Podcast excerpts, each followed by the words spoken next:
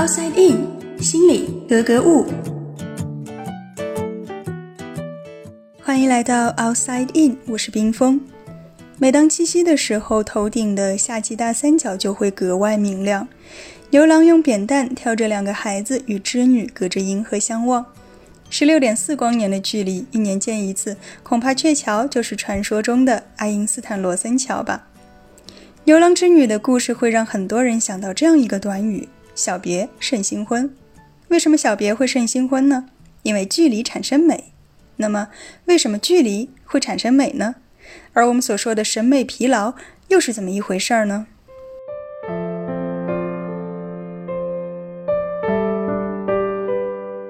去美术馆看油画的时候，特别能够体会距离产生美的感觉，因为当你凑近了看这幅画画的是什么，只有退后、退后再退后，哦，原来是这样。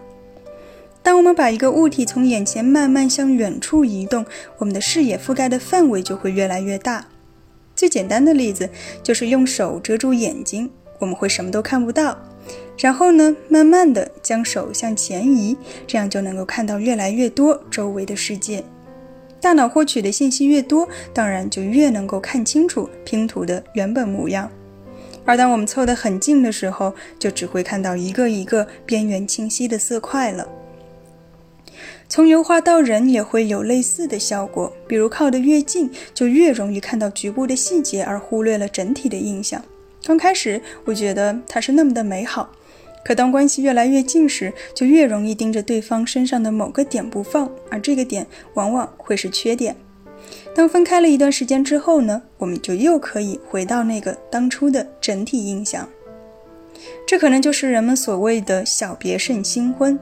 而从神经科学的角度讲，这或许也是一个从成瘾到戒断再到复吸的过程。因为我们在之前说过，某种程度上，大脑对于爱情的反应和药物成瘾是非常类似的。就像吸烟的人在经过长途飞行之后的第一口烟，那种多巴胺释放带来的满足，一定会比平时抽烟更有快感。但也有例外的情况会发生，比如说时间太长了，熬过了戒断反应期。就是所谓的没感觉了，或者实在熬不住，换用了其他的方式来替代，也就是所谓的移情别恋，另结新欢。所以这个风险还是自己要把控。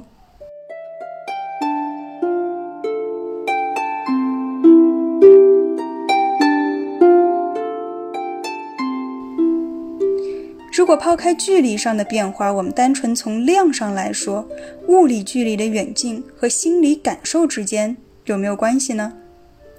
在社会心理学中有一个接近效应，就是说我们会倾向于和自己经常接触的人或者物形成一种亲近的关系。比如 Festinger 在一九五零年的一项研究中就发现，在一栋两层楼的公寓里，相邻而住的邻居成为朋友的可能性最高。而做朋友概率最小的是分别住在两个不同楼层的人。还有研究呢，是让男性被试者观看一场演出，然后每一位男士旁边都有一位陌生的女士。这些女性当然都是安排好的托，她们化着同样的妆，身形外貌也都差不多，连说话的语音语调也都是经过统一培训的。在演出结束之后，男士们要对自己和这位女性同伴相处的享受程度进行一个打分。结果发现，当女士离得越近时，男士们的打分也越高。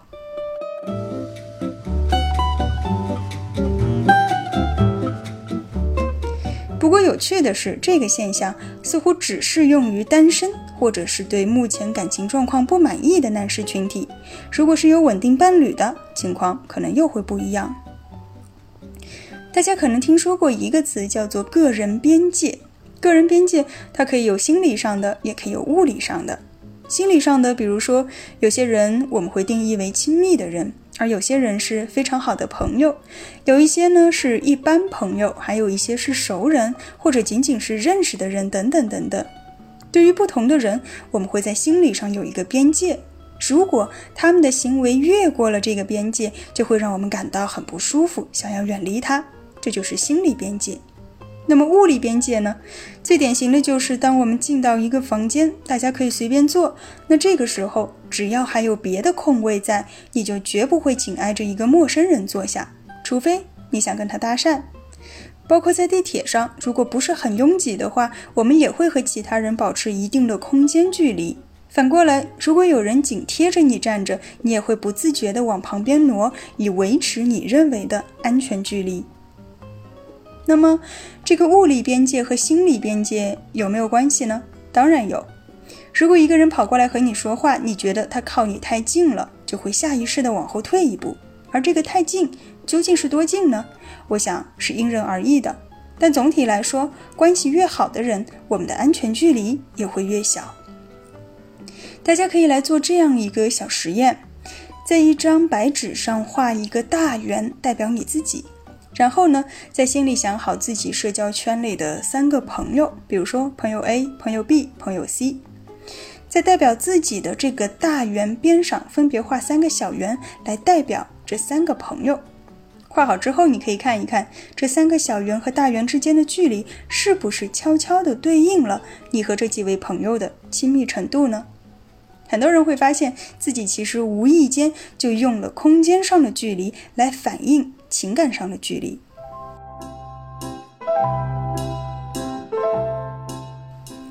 那回到我们最开始说的小别胜新婚或者距离产生美，很多人在解释这个现象的时候，还会提到另外一个词，叫做审美疲劳。同样的东西看久了就会麻木，失去兴趣。有人说审美疲劳它只是一个借口，那说的人是不是借口我不知道。但是从神经科学的角度讲，这似乎还是有一定道理的。我们可以再来做一个小实验，用一只手揪起另外一只手背上的肉，就捏起那么一丁点儿，你会感觉到很痛，对不对？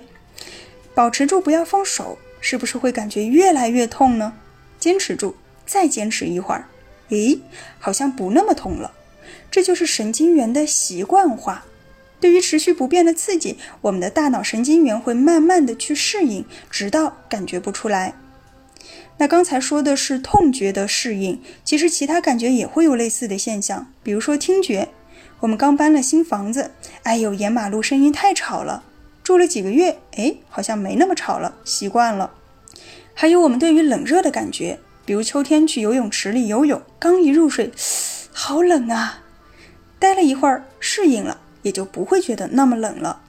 视觉也是一样，我们之前说过眼球的结构，为什么我们看不到挡在视网膜前的血管和神经？因为它们一直一直都在那儿，大脑早就习惯忽略不计了。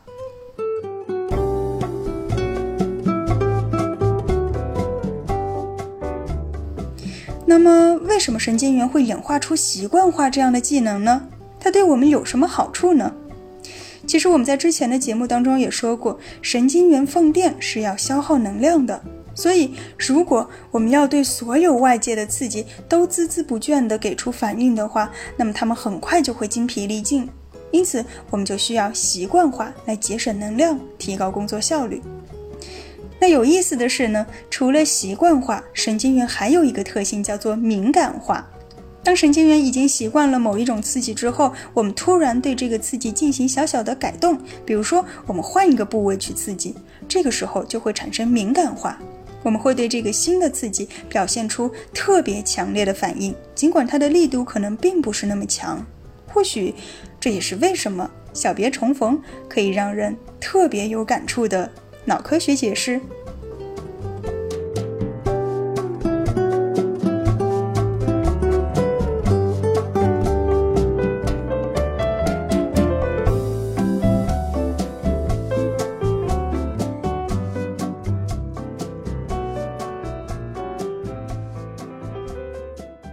探索大脑，理解内心，outside in。